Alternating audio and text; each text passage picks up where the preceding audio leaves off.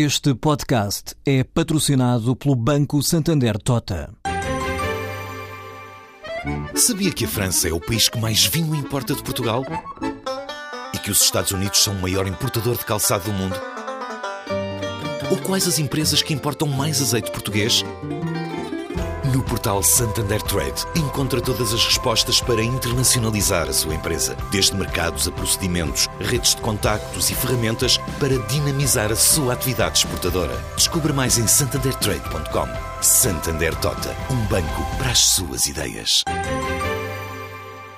O lançamento oficial vai ser feito em breve. A ONI garante que já arrancou com a operação em Moçambique, depois de conquistar o quarto maior banco moçambicano, o MOSA, com um contrato que vale cerca de um milhão de dólares. Centra-se para já em três projetos nas áreas de videovigilância, controle de acessos e alarmística. Este pode ser o primeiro passo na expansão internacional a partir daquela região do globo. Assim admite Alexandre Fonseca, presidente executivo da ONI. Com base nesse contrato, que está já neste momento em fase de implementação, portanto o contrato foi assinado, a implementação já começou há cerca de um mês e meio.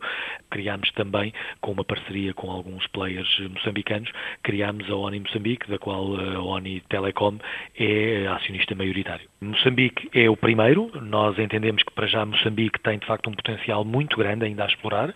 Estamos também a olhar para o Médio Oriente. Existem oportunidades concretas de negócio em vários países do Médio Oriente que estamos neste momento a explorar também com parceiros locais. É essa a nossa estratégia.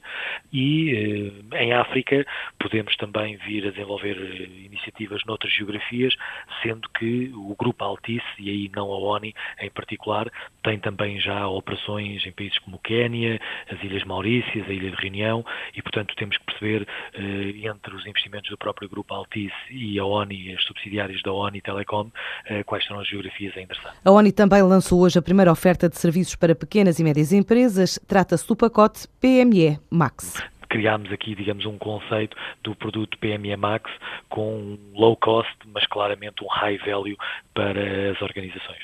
Significa que nós disponibilizamos esse, para já esse conjunto de funcionalidades, de voz, de dados, de segurança, eh, no futuro outros, com add-ons e opções que vamos eh, colocar de uma forma modular, se quisermos, eh, em cima desta oferta de PME, mas tudo isto sem investimento porque nós oferecemos um conjunto de soluções que estão assentes única e exclusivamente numa renda mensal.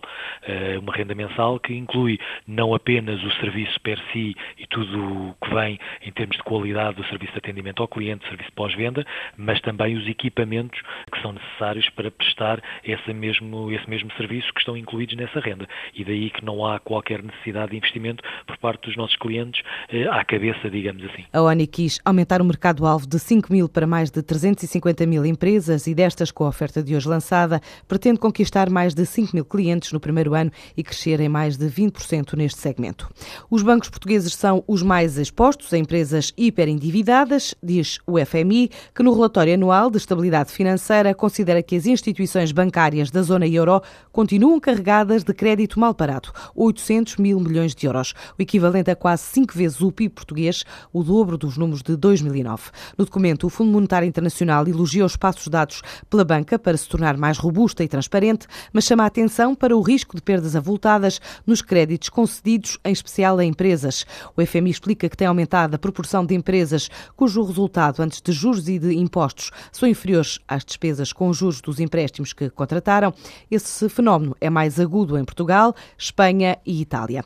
O FMI defende por isso que é necessário preparar um plano de ação para reestruturar a dívida das empresas, de modo a que seja possível controlar os danos, em especial nos bancos com maior potencial de gerar uma crise sistémica. A Homeway está a apostar em Portugal. Hoje e amanhã está em Lisboa o responsável europeu deste grupo norte-americano, que indica Portugal como o quarto país com maior peso na procura de casas para alugar em toda a Europa. Representa 11,1%, o que torna o mercado português cada vez mais apelativo para a marca que este ano, de 2014, centra o posicionamento essencialmente nas férias em família.